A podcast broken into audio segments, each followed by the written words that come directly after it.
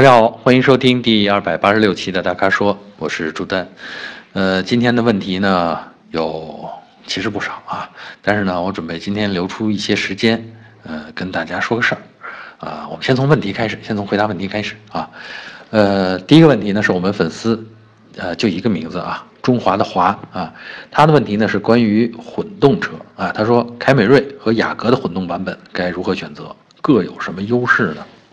我觉得这是一特好的问题，呃，首先我感到高兴的是，现在越来越多的啊，我们的呃粉丝朋友还有我们消费者开始考虑混动车型，尤其是像在这种中型车啊、中级轿车上面，大家开始认真的考虑，哎，我能不能更环保一些？说明这个环保节油的意识不光是节油啊，环保意识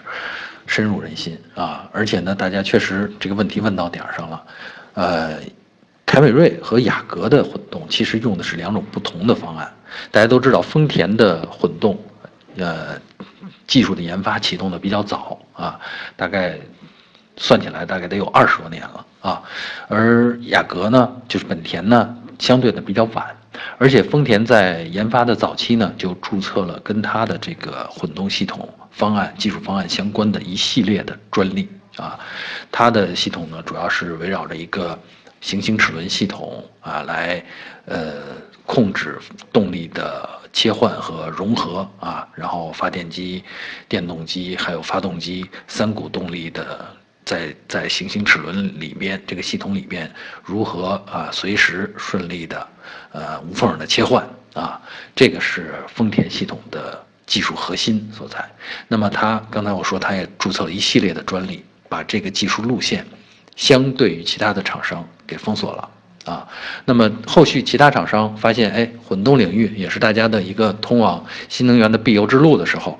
那纷纷发现哦，丰田的这个路线我们不能用了，那我们转而去采用，啊，绕开，采用其他的技术方案，其中本田技研呢就是一个，我觉得是一个相对简洁的方案。而且呢，呃，这个车型就是雅阁混动的这个车型，我也试驾过，我觉得最终实现的效果还是相当好的啊。它其实就是三个工况的呃平滑转换，而且它只用了一个呃多片式的湿式离合器啊来实现了。啊，那就是说，在六十公里时速以下的时候，它是一个电动车，就起步的时候它是个电动车；在六十到一百还是到一百二，我记不太清了。在这个阶段呢，它是一个油电混合，就是电动机和发动机都工作的这么个状况。因为大家主要的提速啊，可能都在这个阶段啊。然后超过一百二以后，时速超过一百二以后啊，它就会变成一个呃纯粹由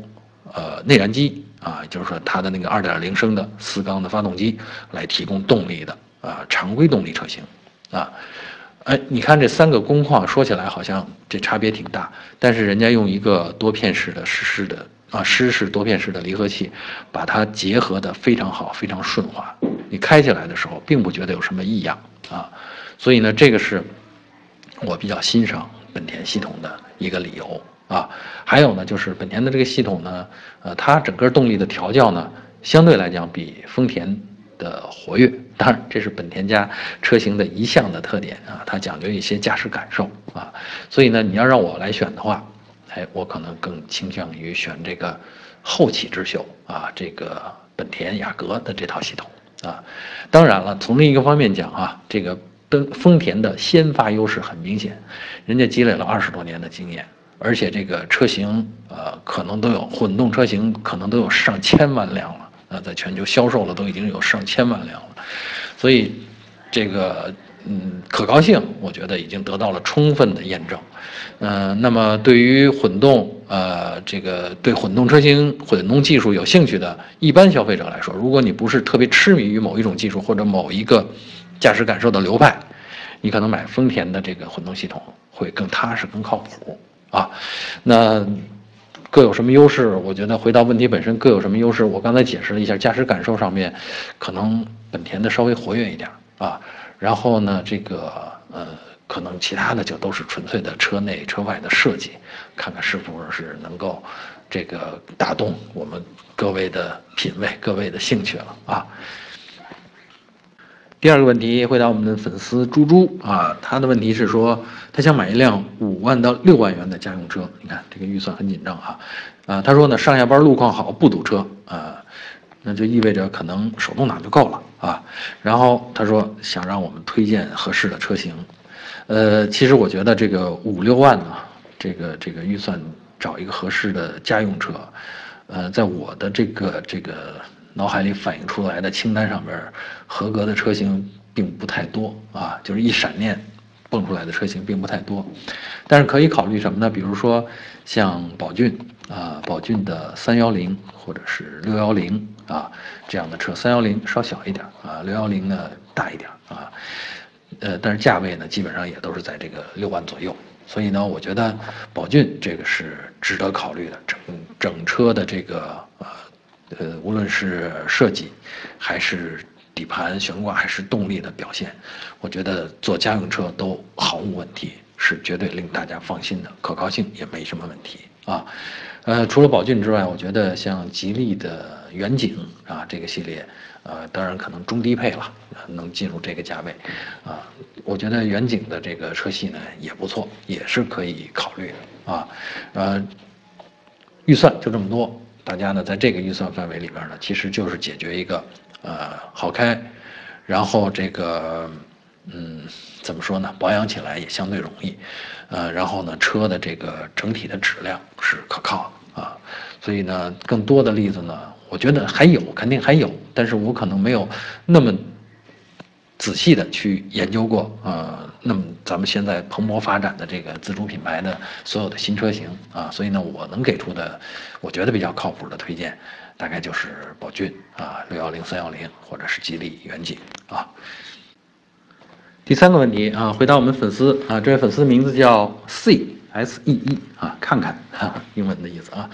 呃，他的问题呢是捷豹 F Pace 这款车的低配是不是值得买？啊，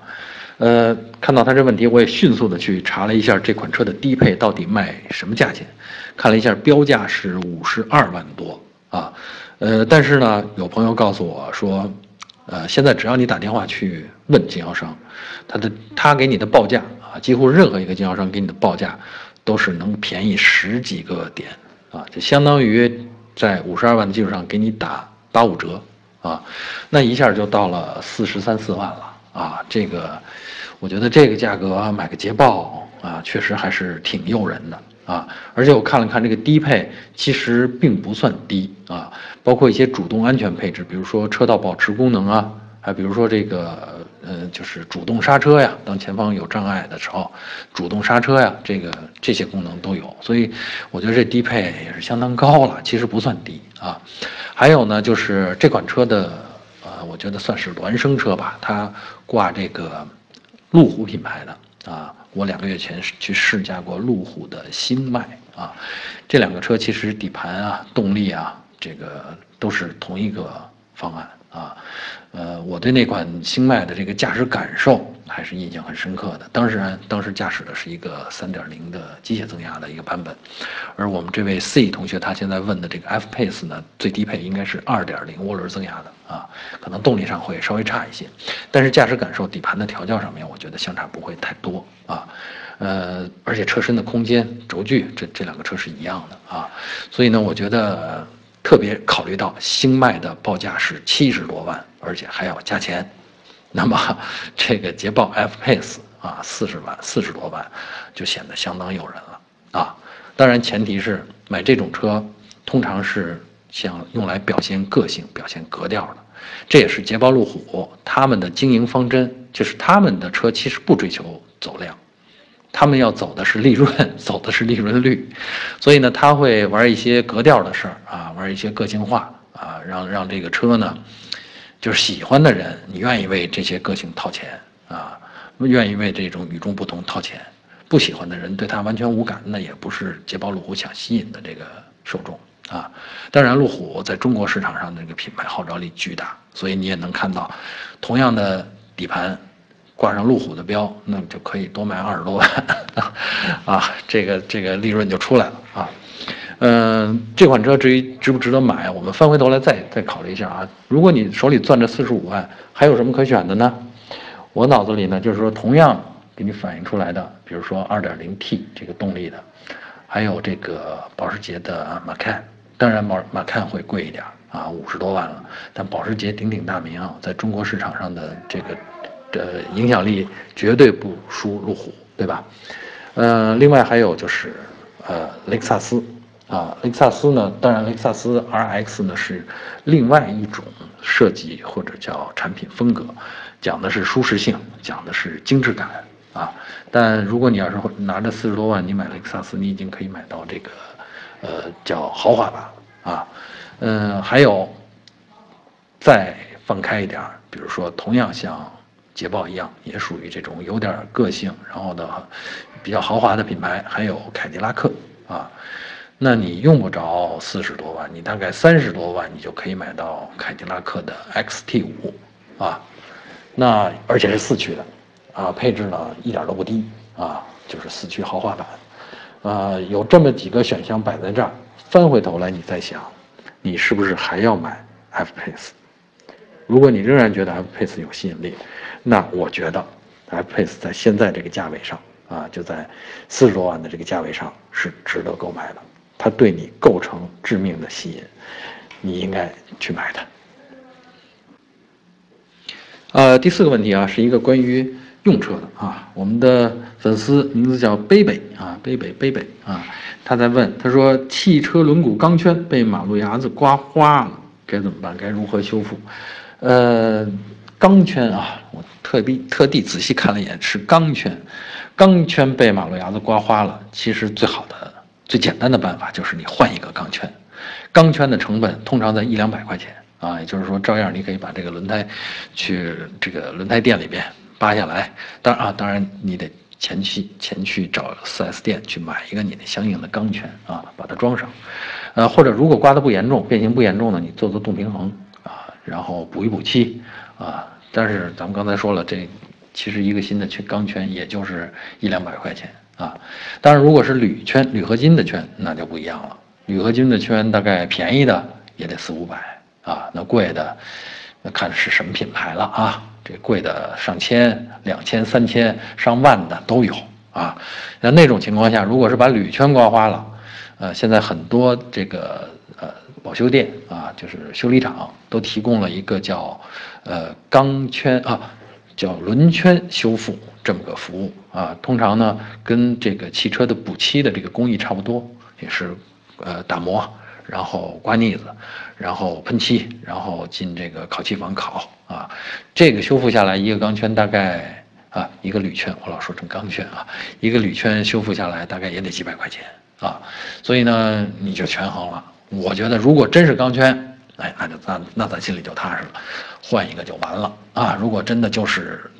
只是把漆皮刮了，你就稍微补补漆，因为毕竟大多数钢圈上面不是还是有个塑料的装饰盖嘛，是吧？啊，那装饰盖很便宜，几十块钱，那汽配城就能有了啊！最好大家伤的只是装饰盖，换一个就完了啊！好啊，问答先到这里，接下来我要为风云车大型消费者调研活动拉票了。这是一个我们连续举办了或者说坚持了十七年的调研活动啊，从新世纪开始，我们就在做这件事儿，目的就是收集中国汽车消费者对中国市场上车型和汽车品牌的看法，然后汇总起来，反馈给厂商，督促他们不断的改进产品和服务。我相信，此时此刻正在收听我的音频的朋友们，一定是 AMS 的忠实粉丝。正是因为我们之间这种相互信赖的关系，我想特别拜托大家参与今年的风云车投票。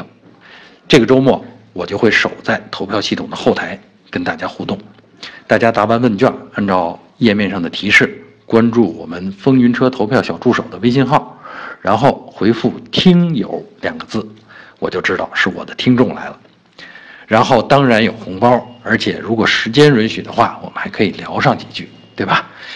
那最后，我欢迎大家参与风云车二零一八的投票。这个周末，我会在投票系统的后台等着大家。